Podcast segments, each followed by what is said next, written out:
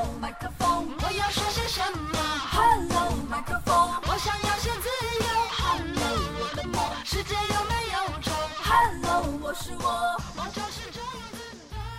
大家好，欢迎关注 FM 麦克没有风，我是主播山石，让我们一起继续分享蔡康永的说话之道。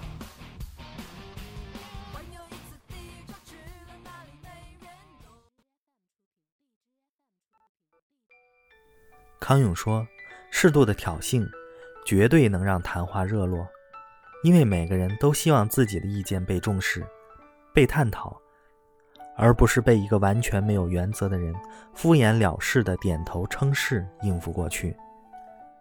适度的挑衅，能让谈话热络。”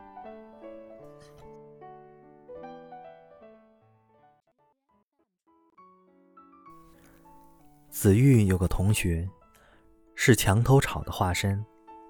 不管别人说什么，他都说好。明明是戴金镯子的欧巴桑，发疯穿了整套英国女王才穿的粉色蓝套装加蓝帽子，他也称赞有品位。明明不该骑上人行道的脚踏车，叮咚叫他让路，他也乖乖让路。明明就节奏慢的让人以为是放映机卡在定格上的大烂片，他也说其实还不错呀。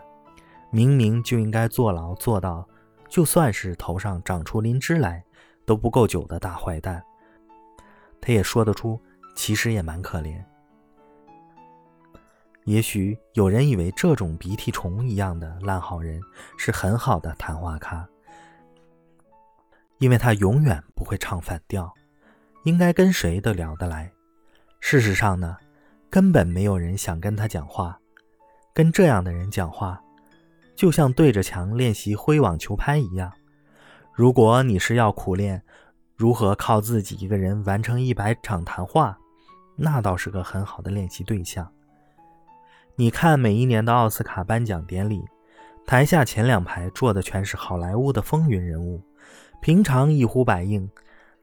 可是每年典礼的主持人一定会挑当年最红的两三位，来开点恶作剧的小玩笑，说他们整形整到这场戏跟上场戏都不联系了，离婚付的赡养费比演过最叫座的电影的票房还要高了。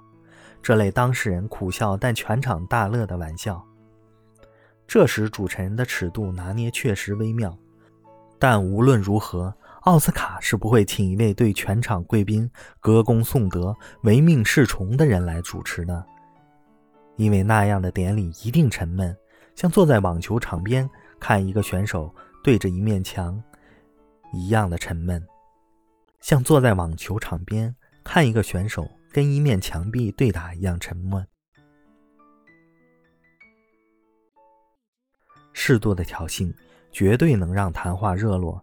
因为每个人都希望自己的意见被重视、被探讨，而不是被一个完全没有原则的人敷衍了事的点头称赞应付过去。陌生人、富豪像一对缠，陌生的富豪向一对缺钱的年轻夫妇提出条件：一千万，丈夫把妻子让给富豪一个夜晚，接受还是不接受？像这样的电影故事。大家讨论起来，就会显出每个人不同的个性、价值观。世界末日来临时，有一艘救命的大船可以搭载三十万人。你觉得凭你应该拿到一张上船的票吗？这些问题，如果真的要面对，实在很考验。还好，愿意花一千万买一夜的富豪不易遇见。还好，不必等到世界末日，人生也早已充满各种三灾六难。说不定拿到船票的那一刻，你马上心肌梗死呢。但这类很直接的问题，很能激发大家参与。至于气氛是否愉快，会不会演变成太激烈的争论，那是要走着瞧的。但比起老是聊艺人的八卦或者哪家店打折这类话题，起码比较能够增进对自身以及对朋友想法的进一步了解。有个小小的提醒。如果你很坚持，你愿意为一千万让出尊夫人一夜，留神回府之后，尊夫人罚你睡沙发午夜。